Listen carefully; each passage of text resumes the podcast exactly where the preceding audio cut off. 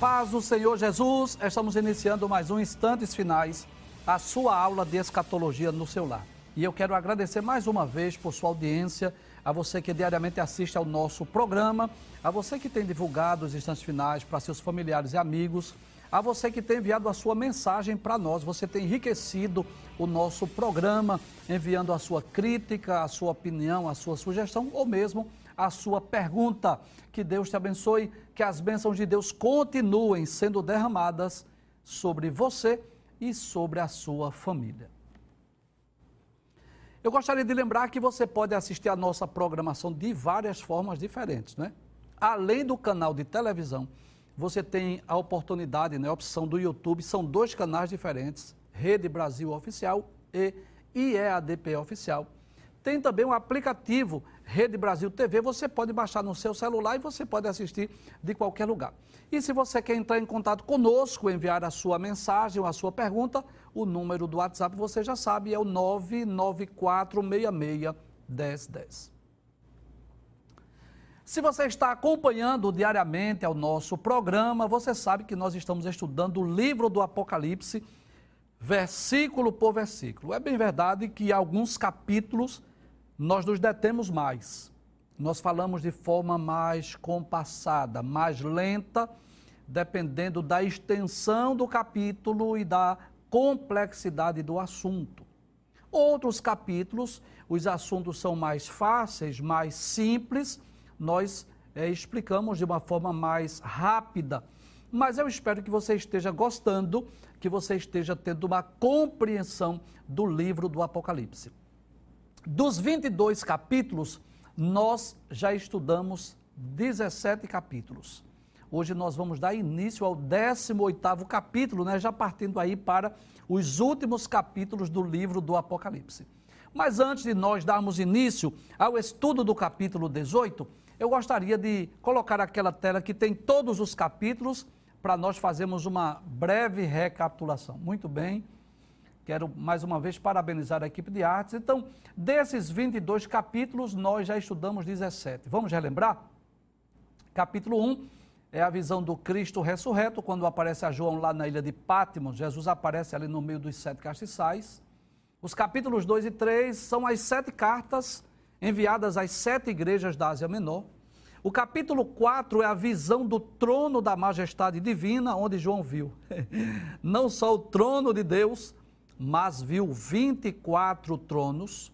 O capítulo de número 5 é aquele capítulo que fala sobre a visão do livro selado com sete selos. No capítulo 6 começa a ser abertos os selos, né? Nós vamos perceber aí no capítulo 6 a abertura dos seis primeiros selos, quando aparece ali aqueles quatro cavalos, né? Um branco, um vermelho, um preto e um amarelo. No capítulo 7 nós estudamos dois temas que são os 144 mil judeus que serão selados no período da grande tribulação, e aquela grande multidão incontável que estava no céu e que haviam chegado da grande tribulação. No capítulo 8, nós encontramos a abertura do sétimo selo e começa agora a visão das trombetas do Apocalipse. Sendo que no capítulo 8 são, são tocadas apenas quatro trombetas. No capítulo 9, nós estudamos sobre o toque da quinta e da sexta trombeta. No capítulo de número 10, um anjo que está com um pé sobre o mar e outro sobre a terra, ele traz um livrinho na sua mão e dá para João comer esse livro e profetiza, não é? dizendo que João ainda iria profetizar a muitos povos. No capítulo de número 11, nós estudamos sobre o toque da sétima trombeta e também sobre as duas testemunhas. No capítulo 12, nós estudamos sobre a mulher vestida de sol. Você sabe, esta mulher aí representa a nação de Israel. E esse dragão vermelho é Satanás que estava desejando tragar o filho desta mulher. No capítulo 13, nós estudamos sobre as duas bestas do Apocalipse. A primeira que sobe do mar e a segunda que sobe da terra que representa os dois líderes futuros, o líder político e o líder religioso. No capítulo 14, nós estudamos sobre os 144 mil judeus que agora estão no céu, eles são vistos sobre o Monte Sião.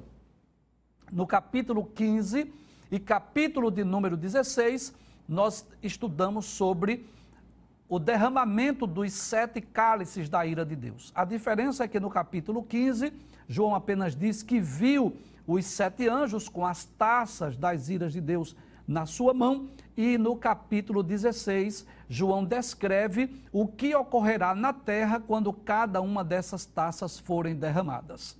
No capítulo 17, que foi o último capítulo que nós estudamos, João viu uma, uma prostituta montada sobre a besta, e nós já estudamos sobre isso. Essa besta representa o governo do anticristo, bem como o próprio anticristo, e esta mulher aí representa um sistema religioso, que é um sistema religioso milenar, mas que tudo nos leva a crer que no fim dos tempos estará é, passando por algumas reformas, algumas mudanças, uma espécie de culto ecumênico, levando as pessoas à adoração à besta e levando as pessoas à, à prática da idolatria.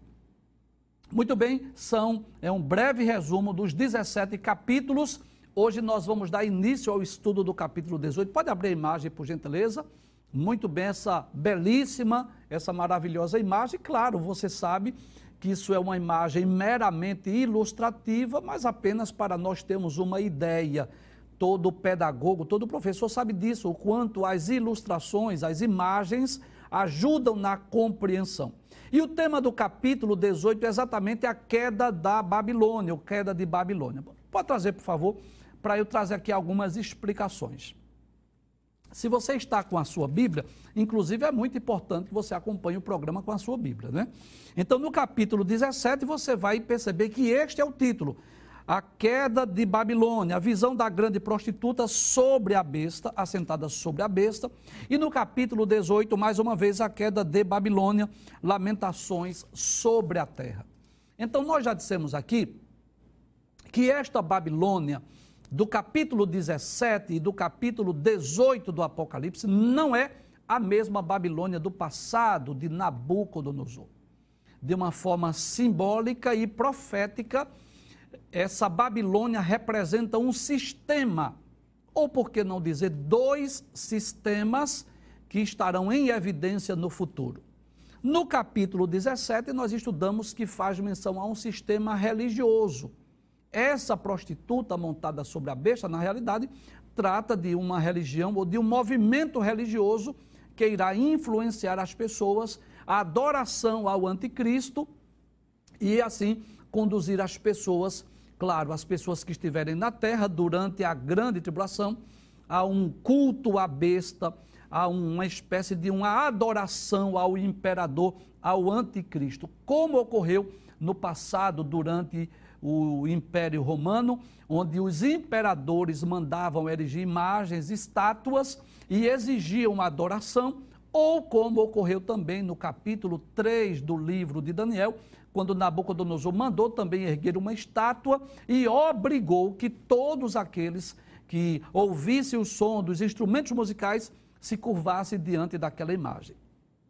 Então, nós já estudamos aí os é, 18 versículos do capítulo de número 17 e nós explicamos versículo por versículo que esta prostituta, esse sistema religioso, será destruído no fim dos tempos. No capítulo 18, nós vamos também estudar de forma profética sobre a Babilônia, mas não é a Babilônia de Nabucodonosor, não, mas essa Babilônia fala do sistema político. Inclusive, você vê aí nessa imagem uma espécie de uma destruição de uma grande cidade. Você vai perceber quando nós estivermos estudando o texto bíblico que as pessoas estarão, inclusive nas embarcações, estarão vendo literalmente a destruição dessa cidade e vão lamentar sobre esta cidade. Pode trazer a tela, por favor. Então, que cidade é essa, professor?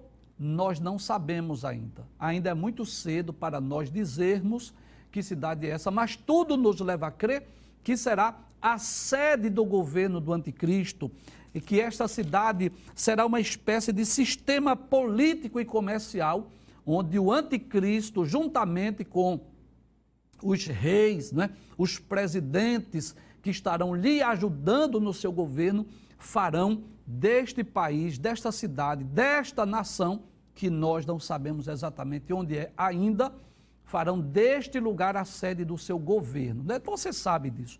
Todos os presidentes, ele tem a, a, sede do seu governo, onde ele faz as suas reuniões, onde ele assina os seus documentos, né? Então, em todos os países do mundo, isso é muito comum, o, os presidentes ter a sede do governo onde estão ali os, os ministros, os assessores, as pessoas que lhe assessoram, que, que lhe auxiliam na direção ou no governo de um país ou de uma nação. E é claro que o líder político mundial, você sabe disso, nós já falamos sobre o anticristo várias vezes.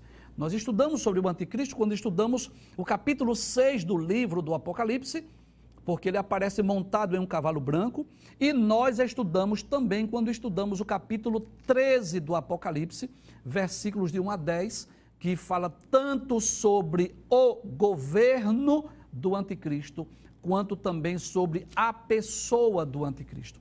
E durante o programa, vez por outra, estamos comentando acerca deste líder mundial, que inclusive nós não podemos dar nomes, e nós não podemos dizer que este líder já está na terra. Não posso afirmar isso com precisão. Mas eu posso dizer, isso eu posso dizer com muita tranquilidade, que existe sim a possibilidade de este grande líder, ele já está na terra. Talvez já seja um, um líder de uma nação, talvez já seja alguém conhecido mundialmente, talvez já exerça uma posição de destaque entre os demais presidentes é uma possibilidade, não podemos negar isso. Mas nós não podemos dizer ainda que ele é o anticristo, que ele será esse líder mundial, porque ninguém assumiu ainda o controle do mundo, ninguém assumiu ainda, você sabe disso. Mas durante o período da grande tribulação, os reis, os presidentes, os ministros das nações hão de se reunir e vão escolher este homem, esta pessoa que irá governar o mundo. Alguns meses atrás, você sabe disso, inclusive durante esta pandemia, é, essas pessoas que gostam de escatologia especulativa, é claro que essa, essa escatologia especulativa ela dá mais audiência, as pessoas visualizam mais esses vídeos, mas essa é a verdade, passa, não se cumpre, né? Então você sabe disso, eu vou só relembrar o que você já deve ter visto na mídia, nas redes sociais, alguns meses atrás que no dia tal, no, no determinado dia do mês de maio, um líder religioso iria apresentar este homem. Não, eu não acredito que seja assim. Não acredito que vai ser este líder religioso que vai apresentar, não. Eu acredito que será uma espécie de uma eleição, de uma escolha. Possivelmente vai aparecer outros candidatos, os países vão é, dar as opiniões e, enfim, vai chegar a escolha, a eleição deste homem que vai liderar o mundo. Então, claro que este líder político que vai governar o mundo durante sete anos, isso está muito claro nas profecias bíblicas, né? Se você acompanhou os programas anteriores, nós mostramos aqui naquela, naquela imagem da estátua do sonho de Nabucodonosor, não é? Você sabe disso, que coisa interessante. Nós já, já dissemos, já se passou o Império Babilônico, o Império Medo-Persa, o Império Grego, o Império Romano. O que é que falta? Falta apenas o governo do Anticristo, o Império do Anticristo, representado naquela estátua pelos pés de ferro misturado com barro. E representado nas visões de Daniel, nos sonhos de Daniel, capítulo de número 7, por aquele por aqueles dez chifres daquele animal terrível, espantoso e muito forte. Então nós não temos dúvida disso. Nós não temos dúvida disso. Se for possível, eu queria que colocasse mais uma vez aí aquela imagem que tem a estátua do sonho de Nabucodonosor. Então veja bem, que coisa interessante. Por volta do ano 600, você já já ouviu aqui nós explicar sobre isso, mas eu sentia o desejo de recapitular mais uma vez. Por volta do ano 600 antes de Cristo, isso está no capítulo 2 do livro de Daniel, Nabucodonosor teve um sonho e ele perturbou-se. No dia seguinte, ele esqueceu do sonho, fugiu, escapou e ele chamou os sábios, os astrólogos, os caldeus para dizer o que ele sonhou e o que significava. Ninguém pôde decifrar, ninguém pode revelar, mas Daniel foi com seus amigos, orou e Deus deu a Daniel a revelação do sonho e a sua interpretação. É, então, o que acontece? Nabu, é, Daniel revela isso a Daniel, a, ao rei Nabucodonosor, isso está no capítulo 2 de Daniel, você pode ler na sua Bíblia. E ele vai dizer que o rei sonhou com uma grande estátua, cuja cabeça era de ouro, o peito e os braços eram de prata, o ventre e as coxas eram de cobre, as pernas eram de ferro e os pés eram de ferro misturado com barro. E depois Daniel começa a dar a interpretação. E ele diz: Tu és a cabeça de ouro. Então, a cabeça de ouro daquela grande estátua representa tanto a Babilônia, que dominava o mundo por volta do ano 600 da era cristã, antes de Cristo, né? Como também representava o próprio Nabucodonosor. E Daniel começa a interpretar o sonho dizendo: depois de ti virá outro reino, depois outro reino, depois outro reino e depois outro reino. Então, quais eram esses reinos? Daniel não disse. Deus não revelou a Daniel, mas disse que haveria outros reinos. E quais seriam esses reinos que iriam substituir a Babilônia ou suceder a Babilônia? Nós sabemos. A história prova isso e a Bíblia também prova isso. Então seria o Império Medo-Persa, representado na estátua pela, pelos braços de prata, é, o Império Grego, representado na estátua pelo ventre e as coxas de cobre, o Império Romano, representado pelas duas pernas de ferro, e o que é que falta se cumprir? Só falta se cumprir o último dos grandes impérios, que é exatamente os pés de ferro misturado com barro. Claro, depois disso vem o milênio que nós vamos estudar no capítulo 20 do livro do Apocalipse. Quando uma pedra foi lançada sem o auxílio de mãos, aquela pedra, ela representa exatamente o governo do anticristo. Então eu posso dizer com muita tranquilidade que assim como se passaram os grandes impérios, representado nessa estátua do sonho de Nabucodonosor, eu não tenho dúvida que virá o reino, o governo, o império do anticristo. E esse anticristo será uma espécie de um imperador mundial, porque ele vai governar o mundo. Agora, professor, de onde ele vai governar? Eu não sei. Qual é o país? Qual é o continente? Eu não sei.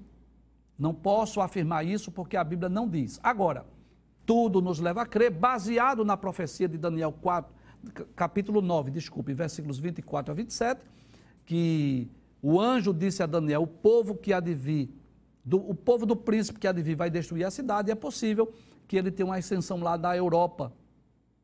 É uma possibilidade, mas eu não posso afirmar isso categoricamente. Né?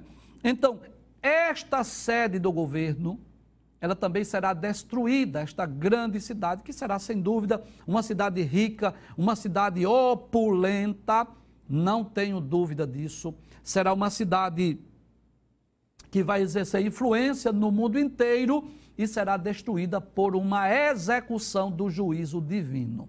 Muito bem, vamos iniciar o estudo do capítulo de número 18. Pode passar o primeiro versículo, por gentileza, pode passar a tela. É, quero lembrar mais uma vez, se você está com uma Bíblia, muito bom, acompanhe o programa com a Bíblia, porque geralmente nós lemos outros versículos. Mas se você não tem aí, não dispõe de uma Bíblia, a, a equipe de artes preparou aí algumas imagens com texto para você com conferir, comprovar, confirmar, né? Acompanhar o programa. Muito bem, no versículo 1 diz assim: E depois destas coisas, quais coisas? Ora, depois da revelação do, dos sete anjos que derramaram as suas sete taças, depois daquela visão da grande prostituta montada sobre a besta, depois que essa grande prostituta foi destruída, aí João tem agora outra visão, outra revelação o que foi que João viu? Ele disse: Vi descer do céu outro anjo. Pode trazer a tela, por favor. Então, nós já dissemos aqui que os anjos aparecem com muita frequência no livro do Apocalipse, aproximadamente 70 ou 71 vezes só no livro do Apocalipse os seres angelicais, né? Então, é claro que algumas vezes os anjos vêm para executar juízo, outras vezes ele vem para é, trazer anúncios, trazer mensagens, mas estão sempre em alguma atividade. Então, depois dessas coisas, ou seja, depois daquela revelação da grande prostituta, volte a tela, por favor. Aí João diz: Vi descer do céu outro anjo, né, outro ser angelical. E ele tinha grande poder. Deixa eu explicar algo aí sobre essa expressão grande poder. Os seres angelicais são seres poderosos. Salmo 103, verso 20 diz isso: Bendizei ao Senhor, anjos seus, magníficos em poder. São seres poderosos. Eu poderia citar aqui alguns exemplos. Aquele anjo da morte que matou todos os primogênitos no Egito, inclusive não só de homens, mas também de animais, mostra que o, o ser angelical é um ser poderoso. Aquele anjo, só um, que matou 185 mil soldados do exército de Senaqueribe, é um anjo poderoso. Né? Então, os anjos são seres poderosos. Agora, o que é que os anjos não são? Onipotentes. E aí eu gostaria de explicar a diferença. Uma coisa é ser poderoso, ter poder. Então, por exemplo, os anjos, é claro que eles não atuam de vontade própria, mas recebem ordens de Deus. Mas quando eles exercem ordem, eles vêm e cumprem, eles vêm até executar, cumprir com a sua missão. Então, eles são poderosos, eles têm poderes sobrenaturais. Agora, a onipotência, que significa ter todo o poder, aquela expressão é o Shaddai, o Todo-Poderoso, aí sim, somente quem possui este atributo é o próprio Deus, o Deus Trino, claro, Deus Pai, Deus Filho e Deus Espírito Santo. Como diz lá em Jó 42 e 2, bem sei eu que tudo podes e nenhum dos teus pensamentos pode ser impedido como está lá em Lucas capítulo 1, versículo 37, porque para Deus não há nada impossível, e muitos outros textos bíblicos que nos mostram a onipotência de Deus. Então não esqueça disso. A onipotência, ser todo-poderoso, é o Shaddai, e isto é um atributo só da Trindade, do Deus Trino, exclusivo da divindade. É o que nós chamamos lá na teologia de atributos naturais de Deus e atributos não comunicáveis. Agora, é bom lembrar isso, que embora os seres angelicais não sejam onipotentes, mas eles são seres poderosos, né? Seres poderosíssimos que estarão executando o juízo aqui na terra durante o período da grande tribulação. Volta ao texto mais uma vez. Aí diz: depois dessas coisas, vi descer do céu outro anjo que tinha grande poder, e a terra foi iluminada com a sua glória. Então, a glória deste ser angelical, não é? Pode trazer a tela, por favor? O brilho, o resplendor desse ser foi tão grande que a terra foi iluminada com a sua glória. Foi aquela visão que João teve. Né? Eu diria assim, mais uma visão maravilhosa eu, eu sempre que estou lendo, estudando, eu fico pensando, né? Nessas experiências que João teve, essas experiências maravilhosas. E é claro que João viu coisas terríveis, né? destruições, juízos, julgamentos, que trouxe com certeza é, tristeza ao seu coração. Mas não tenho dúvida disso também, que João presenciou muitas coisas belas, muitas coisas maravilhosas naquela, naquela ocasião das revelações do Apocalipse lá na ilha de Pátimos. E essa, eu não tenho dúvida, foi uma das gloriosas que João viu, este ser angelical com uma glória, com um brilho, com um esplendor tão extraordinário que ele iluminou a terra com a sua glória. Pode passar o texto, veja o que diz o versículo de número 2. Diz assim: E clamou fortemente com grande voz, dizendo. Agora é o ser angelical que está clamando. O que é que esse anjo diz? Caiu, caiu a grande Babilônia e se tornou morada de demônios e abrigo de todo espírito imundo e refúgio de toda ave imunda e aborrecível. Então nós podemos dizer, pode trazer a tela, que nós cremos na literalidade desse texto. Não cremos que seja algo simbólico, não cremos que seja algo figurado, não, nós cremos na literalidade. Essa cidade será destruída. Eu não sei dizer ao certo se, se um cometa, não sei dizer ao certo se um terremoto, quais são os meios que Deus irá usar para destruir essa grande cidade, esse, essa, esse sistema político, essa capital do império do anticristo no futuro, durante o período sombrio da grande tribulação? Mas cremos sim na literalidade. Volta à tela principal, por favor. Inclusive, nós, a, a tela principal. Nós vimos aí, né? Essa, essa cidade sendo destruída aí. Muita destruição. É claro que Deus proverá meios para que essa grande cidade, essa grande nação, ela seja destruída. Volta, por favor. Isso será, sem dúvida, uma execução. Pode trazer a tela, por favor, do juízo divino. Vamos para o versículo de número 2 ainda. Então o anjo clama fortemente dizendo: Caiu, caiu a grande Babilônia. Agora é interessante isso, que depois que essa cidade cai, depois que ela é destruída, depois que ela é arruinada, aí o texto diz que se tornou morada de demônios, não é que são seres espirituais. Se você está acompanhando o nosso programa, nós, traga a tela por favor, nós já explicamos sobre esses seres espirituais chamados de demônios, que faz parte dos anjos caídos que seguiram a Satanás na sua rebelião. E esses demônios, na verdade, eles incorporam nas pessoas. No Novo Testamento nós encontramos vários exemplos de pessoas que estavam possessas, de pessoas que estavam endemoniadas e foram libertas ou por Jesus, né, ou pelos apóstolos na autoridade do nome de Jesus. E essa é a realidade. É, conforme o próprio ensino de Jesus, os demônios, esses espíritos maus, que procuram incorporar, habitar, morar literalmente nas pessoas. Permita trazer aqui um, uma relembrar o que nós já dissemos em outros programas. Esse grupo de seres angelicais que seguiram Satanás na sua rebelião, que nós não sabemos o número, mas foi um, a terça parte dos seres angelicais. Então, se Deus criou milhões e milhões e milhares e milhares de anjos, então, claro que a terça parte é um grande número de seres demoníacos, de seres espirituais que estão a serviço de Satanás. E eles são enviados à terra com missões específicas. Eles vêm atuar cada um em áreas específicas, né?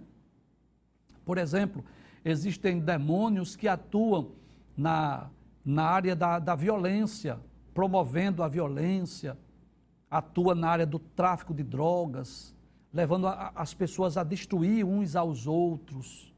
Existe aquele que trabalha na área da imoralidade, da pornografia, né? na produção de livros, de sites e de tantas coisas imorais que existem no mundo. Existem aqueles que atuam nas áreas das famílias, né? Buscando a separação, tirar a paz, o sossego das famílias. Existem aqueles que atuam nos ciclos ou nos meios religiosos. Por incrível que pareça, eu não vou citar aqui nome de igreja nem de religião, mas existem grupos religiosos em que os demônios atuam ali na, naqueles, naquele grupo religioso. Atuam de uma forma muito, muito real, posso dizer assim, através daqueles grupos religiosos. Enfim, existem aqueles demônios, aqueles anjos caídos que agem na área da, da disseminação dos falsos ensinos, das heresias, das falsas doutrinas, das falsas religiões. Paulo diz isso. Nos últimos tempos, muitos vão apostatar da fé e vão dar ouvidos a espíritos enganadores e a doutrinas de demônios. E existe também aquele grupo de seres espirituais da maldade chamado de demônios que incorporam, que habitam nas pessoas. Então, como essa. Veja, veja se não faz sentido o que eu digo. Como essa cidade vai ser destruída, com certeza muitas pessoas vão morrer. Concorda comigo? Então, quando a pessoa morre, então o, o ser espiritual, os demônios, já não sentem mais prazer de estar habitando ali na, no corpo de um morto. Então, aí por isso que o texto diz que eles, eles vão ficar habitando ou morando nesta cidade que será arruinada ou esta cidade que será destruída. Volta o texto mais uma vez para darmos continuidade. Versículo 2: Caiu a grande Babilônia, se tornou morada de demônios, ou seja, esses seres espirituais que estavam habitando nos homens, os homens vão morrer, eles vão ficar morando nessa cidade. E o que mais? Abrigo de todo espírito imundo. Aqueles demônios que estavam atuando, agindo na vida dos líderes políticos, levando as pessoas à promiscuidade, à perversidade, vão ficar habitando aí. E também refúgio de toda ave imunda e aborrecível. Por que refúgio de toda ave imunda e aborrecível? Pode trazer a tela. Porque com certeza nessa destruição vai haver muitas mortes, não vai ser possível sepultar os, os corpos de todos os mortos, e aí estas aves que se alimentam de vísceras, de restos mortais, vão estar habitando.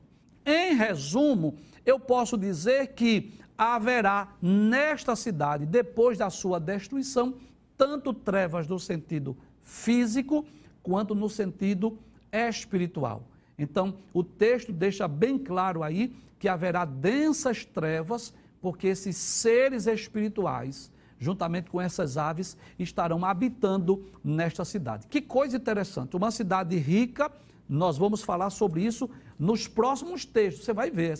Essa cidade, uma, uma cidade não é? que, que será, sem dúvida, ah, politicamente falando, a cidade mais importante do mundo durante esse período da grande tribulação.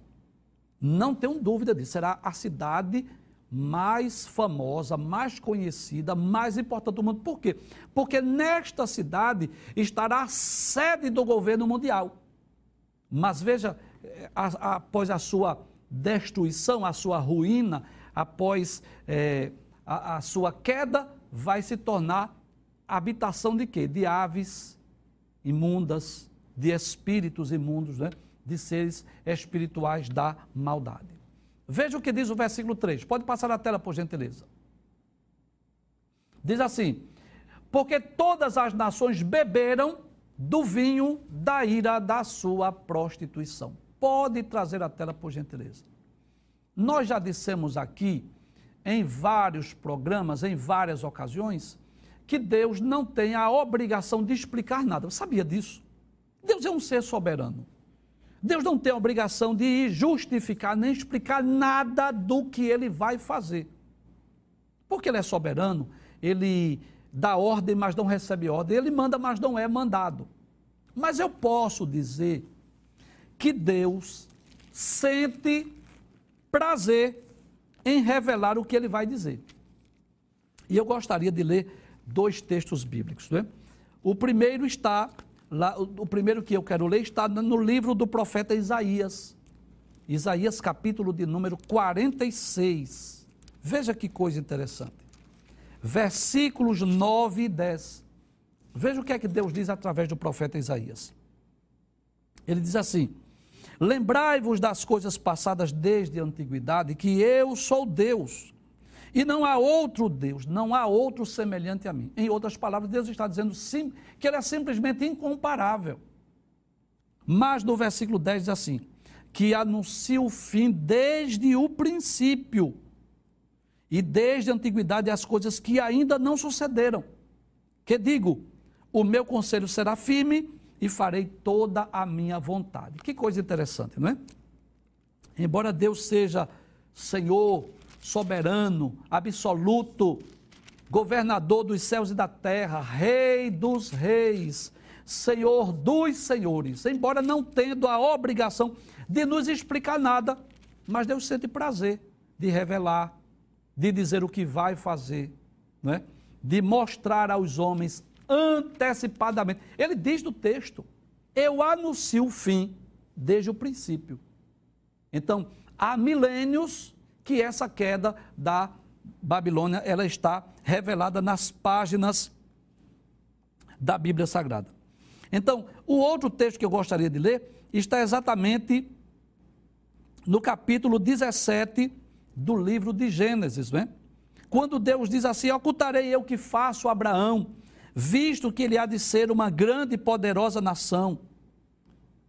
E eu sei que ele há de ordenar a seus filhos para guardar todos os meus caminhos. Então, Deus tem o prazer de revelar a Abraão. Antes da destruição lá da cidade de Sodoma e Gomorra, Deus tem prazer de revelar. É, cap, desculpe, é o capítulo 18, versículo 17. Diz assim: Ocultarei eu, Abraão, que faço? É Deus dizendo assim: E eu vou deixar de dizer ao meu amigo o que é que eu vou fazer? Pergunto eu: Deus tem a obrigação de dizer? Não, mas ele tem prazer, é o amigo dele. Abraão é amigo de Deus. Aí ele diz assim: visto que Abraão certamente virá a ser uma grande e poderosa nação, e nele serão benditas todas as nações da terra, porque eu tenho conhecido que ele há de ordenar a seus filhos e a sua casa depois dele, para que guardem o caminho do Senhor, para agirem com justiça e juízo, para que o Senhor faça vir sobre Abraão o que acerca dele tem falado. Então, embora Deus não tenha obrigação nenhuma de revelar, mas ele diz o motivo porque da destruição de Sodoma e Gomorra. Desculpe, porque da destruição, claro, de Sodoma e Gomorra, levando em conta Abraão, né? É claro. Mas eh, eu me refiro ao texto do Apocalipse, capítulo 18, versículo 3. Volta ao texto mais uma vez. Aí ele diz assim: porque todas as nações, olha aí, por que essa destruição da grande Babilônia? Ele diz: todas as nações beberam do vinho da sua prostituição. E se você acompanhou a explicação do capítulo 17, você sabe disso, que esse vinho da ira da prostituição fala das heresias, dos falsos ensinos, da idolatria, da imoralidade que será ensinada, pregada por esse sistema político corrupto. Ele diz ainda: os reis da terra se prostituíram com ela. Volta a tela, por favor. Então, nós já dissemos que essa prostituição aí, ela não é literal, não é física, não fala de contato físico. Essa prostituição, ela é espiritual.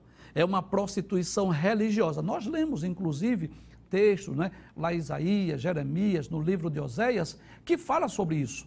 Que a, a prática da idolatria, da adoração a ídolos, ela é vista nas páginas da Bíblia como um pecado de prostituição ou de adultério religioso ou espiritual. Traz a tela mais uma vez, é o último texto que nós vamos estudar hoje. Então, todas as nações beberam do vinho da ira da sua prostituição, das suas heresias, dos seus falsos ensinos, da sua falsa religiosidade. Os reis da terra se prostituíram com ela, ou seja, compartilharam desse sistema corrupto, desse sistema religioso e político, e diz: e os mercadores da terra se enriqueceram com a abundância das suas delícias, né? Então, nós vamos ver no próximo programa por que é que faz menção a esses mercadores. Porque esta cidade, esse sistema político que será estabelecido na terra durante o governo do anticristo, será exportador de muitos produtos. Então haverá muita exportação de vários produtos de prata, de ouro, de, de novidades da terra. E as pessoas irão também participar daquele comércio. É claro que o problema não está em adquirir, ou comprar, ou, ou importar ou exportar. Não, o problema não está aí. Mas o problema está exatamente nesse sistema religioso e político que estará tendo como principal mentor intelectual Satanás, o príncipe das trevas, que estará atuando através de dois representantes, que é um líder político e um líder religioso, e claro, este líder político estará, vamos dizer assim, liderando um sistema mundial corrompido, corrupto, e esse líder religioso estará também liderando um sistema religioso mundial corrupto também, porque estará ensinando, pregando heresias e levando as pessoas a uma falsa adoração. É por essa razão que Deus diz que vai destruir esta grande cidade chamada de Babilônia.